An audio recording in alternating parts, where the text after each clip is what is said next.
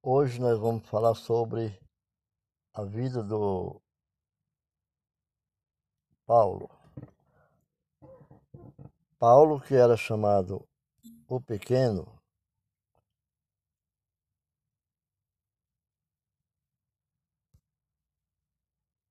Paulo, que era chamado o Pequeno,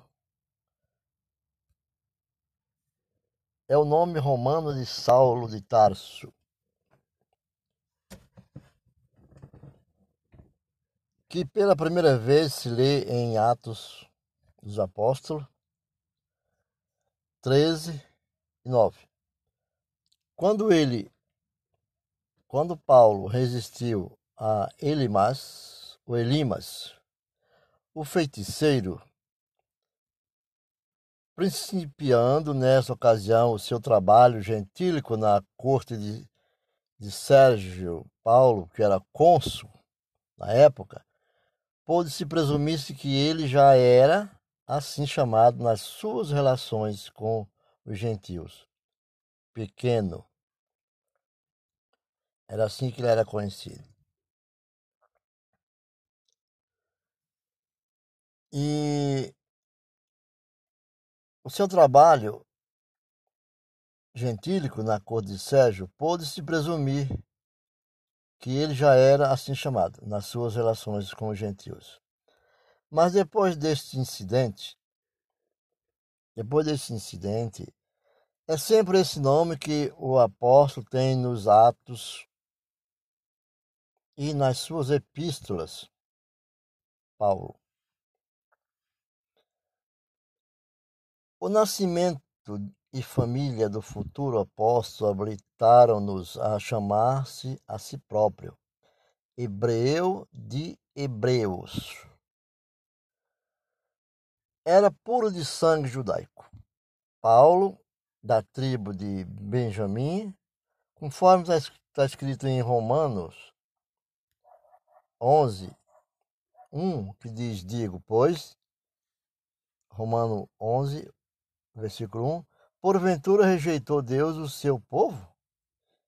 De modo nenhum, porque também eu sou israelita da descendência de Abraão, da tribo de Benjamim. Isso está lá em Romano, também em Filipenses 3,5, confirma-se circuncidado no oitavo dia, da linhagem de Israel, da tribo de Benjamim, hebreu de hebreus, segundo a lei, fui fariseu. Então, Paulo era assim, completamente um homem de fé e acreditava em Deus e na ressurreição. E nasceu em Tarso, na Galícia. Paulo confirma, lá em Atos dos Apóstolos, está confirmado sobre a, a, a, a história de Paulo, que diz também em Atos 9, no versículo 11, e disse-lhe o Senhor: Levanta-te e vai à rua chamada direita. E pergunta em casa de Judas, porque um homem de Tarso chamado Saulo, pois, eis que ele está orando.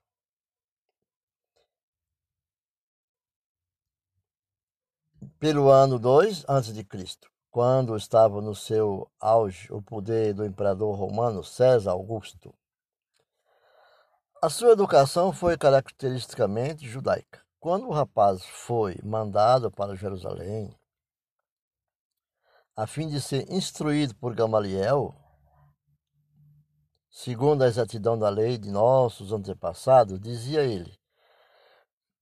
É, Atos dos Apóstolos está descrevendo o seguinte: é quando a mim sou judeu, nascido em Tarso da Galícia, Paulo disse, né? E nessa cidade criado aos pés de Gamaliel, instruído conforme a verdade da lei de nossos pais, zeloso de Deus como todos vós hoje sois. Tanto Gamaliel como a própria família de Paulo pertencia à seita dos fariseus, do seu mestre, pois era natural que Paulo estivesse um firme conhecimento da doutrina da ressurreição. Olha o que Paulo confirma através do apóstolo Lucas, na, em Atos dos Apóstolos 23, 6 e também Filipenses 3, 5, Paulo diz, e Paulo sabendo que uma parte era de saduceus e outra de fariseus, clamou ao, no conselho assim, homens irmãos, eu sou fariseu, filho de fariseu. No tocante à esperança e ressurreição dos mortos, sou julgado. Também Filipenses diz o seguinte, Filipenses 3, 5, com Gamaliel, ele diz, né, de circuncidado ao oitavo dia de, da linhagem de Israel, da tribo de Benjamim, hebreu de hebreus, segundo a lei, fui fariseu. Né? Com Gamaliel ele aprendeu também aquelas estreitas doutrinas de fariseus, sendo extremamente zeloso. E, da, e de mal e de, de meus pais. Além disso, sabia Paulo a arte de fazer tendas. Paulo fazia tendas. Sim, vós mestres sabeis que para o que me era necessário a mim e aos que estão comigo, estas mãos me serviram. Está em Atos 20, 34. Irmãos me serviram. Tessalonicenses 20, é, 2 e 9 também. Como Tarso era, naquele tempo, notável centro de instrução quase tão célebre como Atenas ou Alexandria, foi ali, sem dúvida, que Paulo estudou os antigos poemas e a filosofia do tempo. E isso se deduz de algumas citações que ele faz lá em Atos 17, 28, quando Paulo fala: Porque nele vivemos e nos movemos e existimos, como também alguns dos vossos poetas disseram, pois somos também sua geração. Atos dos Apóstolos 17, 28.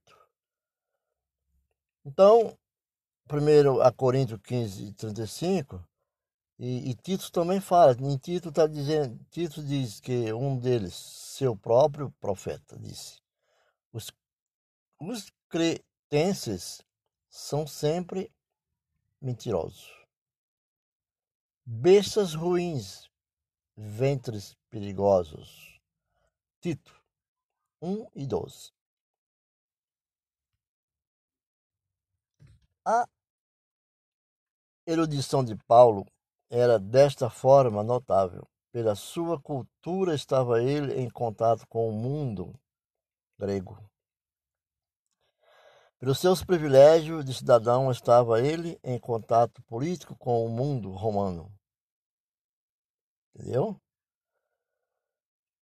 Pela sua cultura, ele estava sempre em contato com o mundo dos gregos, com o povo grego, e pelos seus seu privilégio de cidadão também, ele estava sempre em contato com os políticos da época, os políticos romanos. E pelo fato de que essa prerrogativa de cidadão romano era hereditária, sua, sua linhagem de descendência tinha por consequência a sua família vantagens sociais sobre os romanos. Os seus parentes estavam muito espalhados, porque alguns deles viviam em Jerusalém. E sabemos que Jerusalém como era, né? No qual ele, ele, afirma, ele afirma no, no, lá em Atos 23, diz assim, E o filho da irmã de Paulo, tendo ouvido acerca desta cilada, foi e entrou na fortaleza e o anunciou a Paulo. Saudai a Herodião, meu parente, saudai aos da família de Narciso, os que estão no Senhor. Isso, essa frase e outras segundo a uma certa interpretação romana, né? Está em Romanos 16, 11. Os quais tinham aceitado o cristianismo antes de antes dele, antes de Paulo, Então, isso também está mencionado, também está mencionado em Romanos 16, 7, né? Que em Romanos 16, Romanos 16, 7 disse, saudai a Andrônico e a Júnias, meus parentes e meus companheiros na prisão, os quais foram presos com Paulo, os quais se distinguiram entre os apóstolos e que foram antes de mim em Cristo. Esses foram que estiveram na prisão com Paulo. Então, Paulo é mencionado pela primeira vez nos Atos dos Apóstolos,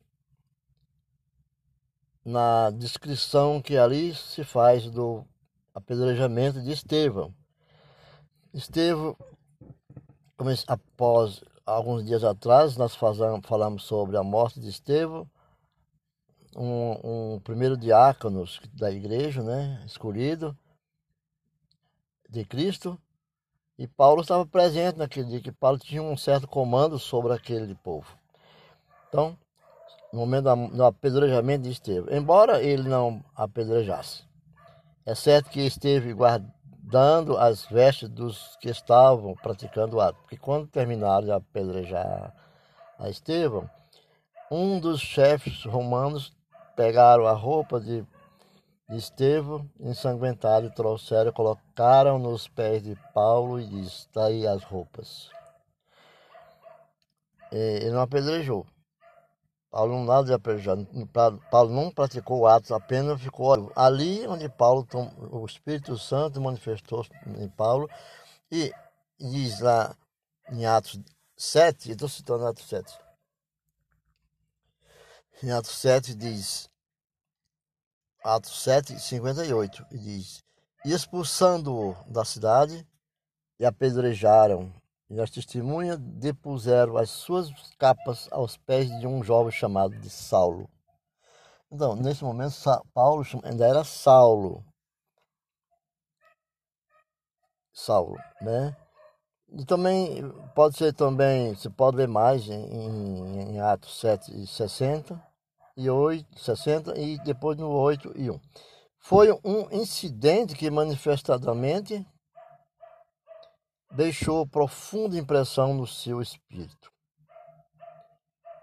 Quando Paulo assistiu tudo aquilo de um homem que olha para o céu e diz que viu Deus, Paulo diz, através do, do, do apóstolo Lucas, né, em Atos dos Apóstolos, a citação em 22, 20,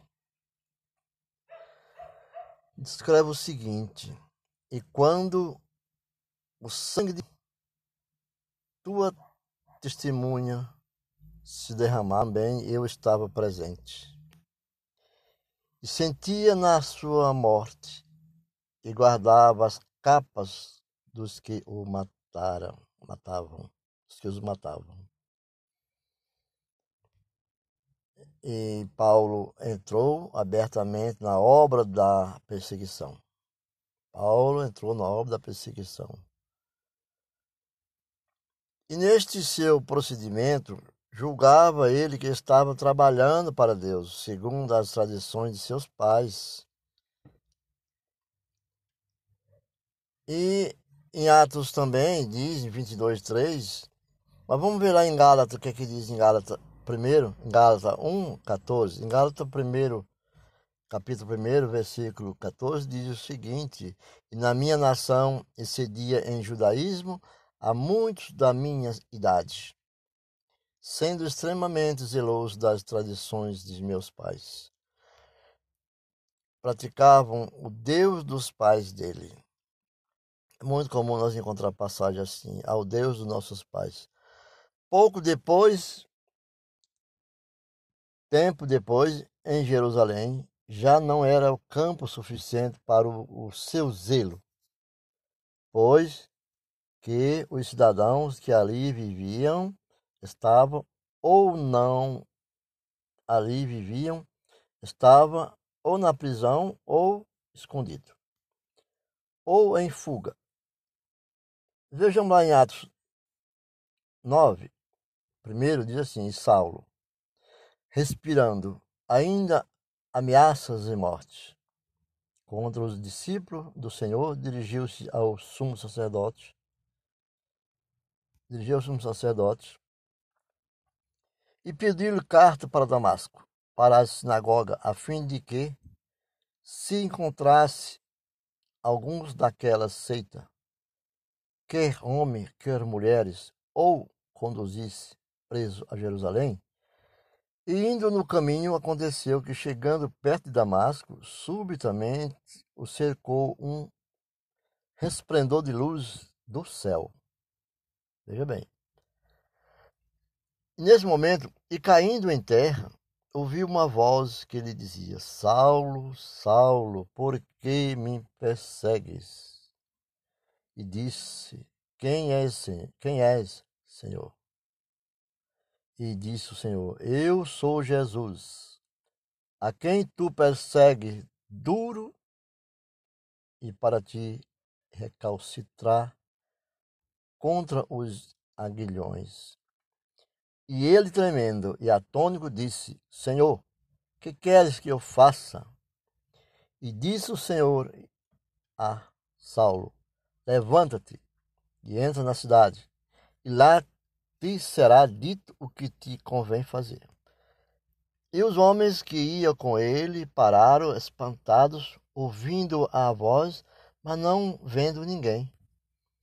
E Saulo levantou-se da terra e, abrindo os olhos, não via a ninguém, e guiando-o pela mão, o conduziram a Damasco. E esteve três dias sem ver, e não comeu nem bebeu. E havia em Damasco um certo discípulo chamado Ananias, e disse-lhe o Senhor em visão, Ananias, e ele respondeu, Eis-me aqui, Senhor. E disse o Senhor, Levanta-te e vai à rua chamada direita, e pergunta em casa de Judas, por um homem de Tarso chamado Saulo, pois eis que ele está orando. E numa visão ele viu que entrava um homem chamado Ananias, e punha sobre ele a mão para que tornasse a ver. Respondeu Ananias: Senhor, há muitos ouvi acerca deste homem. Quantos males tem feito aos seus santos em Jerusalém? É, em Jerusalém. Mas está dito, né, com, com a probabilidade que Deus tinha sobre a vida de Paulo nesse momento, se pôde dizer a Paulo: foi eleito membro do Sinédrio. É, foi membro do Sinédrio. Depois da morte de Estevão, se ele já não era, não era.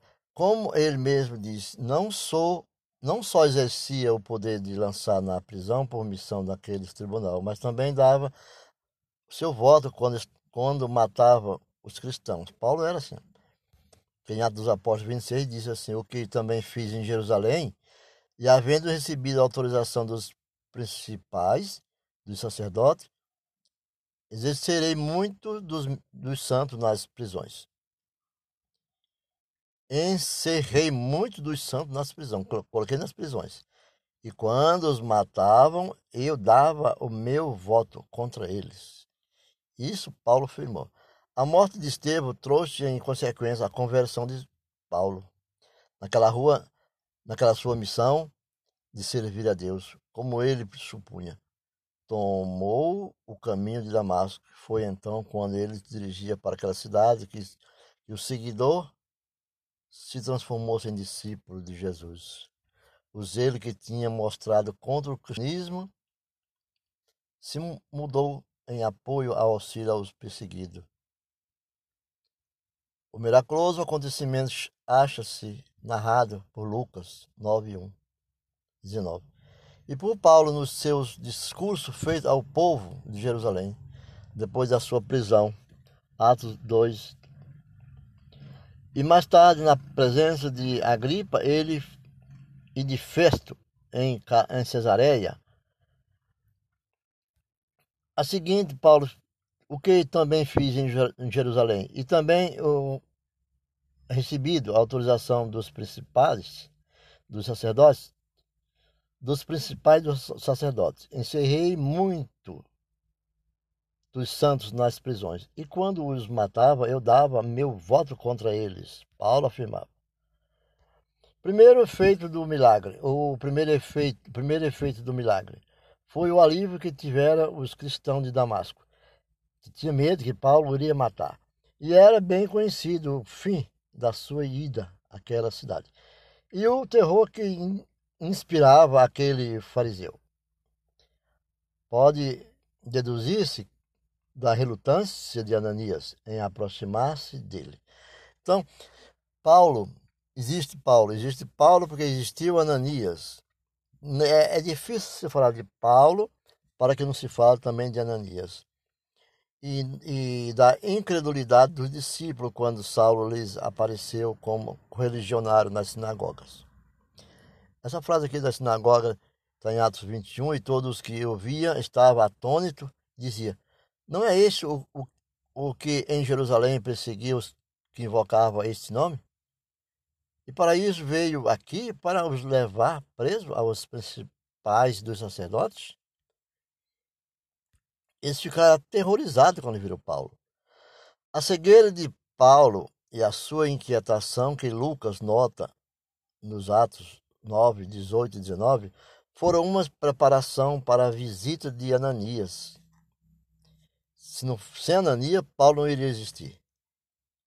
E Paulo ficou cego para que recebesse Ananias e para nova revelação da vontade de Deus. Dignas, dignas de nota, também são as palavras dirigidas a Ananias, pois ele está orando. É lindo, né? Para estar orando. E disse-lhe o Senhor: Levanta-te e vai à rua chamada direita e pergunta em casa de Judas por um homem de Tarso chamado Saulo, pois eis que ele está orando. Então, Ananias estava orando. Elas nos mostram o homem que tinha por hábito levantar o pensamento a Deus nos atos da sua vida. Ananias era assim. As próprias palavras de, de Paulo nos faz ver isto mesmo. Em Gálatas 1,16 ele diz assim, revelar seu filho em mim. Revelar seu filho em mim, para que o pregasse entre os gentios. Não consultei a carne nem o sangue. Essa é a confirmação. A natureza da revelação do Senhor a Paulo é por ele explicada e evidente que não se trata de uma mera impressão na sua alma durante qualquer arrebatamento. Ele sentiu a visível presença de Jesus Cristo. Isto é sustentado em várias passagens, quer de uma forma positiva, quer de incidentalmente. Na sua primeira epístola aos Coríntios, quando ele sustenta a validade de seu próprio apostolado, ele argumenta assim. Paulo diz: Não sou apóstolo. Não sou apóstolo? Não vi a Jesus nosso Senhor? 1 Coríntios 9, 1. Então, quem não viu a Jesus e é crê, é abençoado. Abençoados somos nós. E quando ele é, aduz para prova a verdade da ressurreição, o seu argumento é: E apareceu a Cefas, depois foi visto por Tiago, e afinal, depois de todos, foi visto também por mim, como por um nascido fora do tempo. Significativas são também as palavras de Ananias, Saulo, irmão, o Senhor me enviou a saber o próprio Jesus que te apareceu no caminho por onde vinha, 9, 7, em Atos 9, 17, e Ananias foi e entrou na casa e, impondo-lhe as mãos, disse-lhe, irmão, Saulo, o Senhor Jesus te apareceu no caminho por onde vinhas. Me enviou para que tornes a ver e seja cheio do Espírito Santo. Essas foram as, a frase que o Espírito Santo manifestado em Ananias falou para Paulo. Saulo ainda. o direito e imediato caráter de sua chamada sem intervenção de qualquer agência humana. É o ponto sobre o qual o próprio Paulo insistia muito no discurso da sua vida apostólica, chamado para ser apóstolo, apóstolo pela vontade de Deus. São expressões que não usam os outros apóstolos e com as quais Paulo se descreve a si próprio quando a sua autoridade estava em perigo de ser contestada. Paulo foi aliviado da cegueira de que tinha sido ferido por motivo vis da visão, pela oração de Ananias, e com a abertura dos seus olhos nasceu na sua alma uma completa submissão à vontade de Deus e o desejo de ser sua testemunha diante de todos os homens. Em Atos dos Apóstolos, é, Atos dos Apóstolos 22, 14 e 15, é onde diz que Paulo foi batizado. E, e diz o seguinte, é, e disse ele, ó oh Deus de nossos pais, de antemão te designou para que conheças a tua vontade e vejas aquele justo e ouça a voz da tua boca. E Paulo, e porque has de ser sua testemunha para com todos os homens do que tens visto e ouvido. E agora, por que te detém? Levanta-te e batiza-te e lava os teus pecados, invocando o nome do Senhor. E aconteceu que, tomando eu para Jerusalém, quando orava no templo, fui arrebatado para fora de mim palavra de Paulo, de Atos dos Apóstolos, e vim e vi aquele que me dizia: Dá-te pressa e sai apressadamente de Jerusalém, porque não receberão o teu testemunho acerca de mim. E eu disse: Senhor, eles bem sabem que eu lançava na prisão e açoitava na sinagoga os que criam em ti e quando o sangue de Estevão, tua testemunha, se derramava, também eu estava presente, Senhor, e sentia na sua na sua morte, sentia na sua morte e guardava as capas dos que o matavam. Todas as capas dos que matavam eram jogadas aos pés de Paulo e disse: Senhor, vai, porque hei de enviar-te aos gentios de longe. E ouviram-no até estas palavras e levantaram uma voz, dizendo: Tira da terra um tal homem, porque não convém que viva. E clamando eles e arrojando de si as vestes, e lançando o sol para pó para o ar. O tributo mandou que o o tribuno mandou que o levantasse para a fortaleza. O tributo mandou o tribuno mandou que o levasse para a fortaleza, dizendo que o examinasse com açoites, para saber por que a causa assim clamavam contra eles. E quando estava atando com correia, disse Paulo ao centurião que ali estava: é a voz lícito açoitar um romano sem ser condenado? Ele estava açoitando Paulo, de Paulo, e era conduzido à fortaleza. E ele disse ao, ao centurião, o homem chefe da equipe de cem sob seu comando. E ouvindo isso, o centurião foi e anunciou ao tribuno, dizendo: Vê o que vais fazer, porque este homem é romano. E vindo e vindo o tribuno disse: Diz-me, és tu romano? E Paulo respondeu. E ele disse: Sim.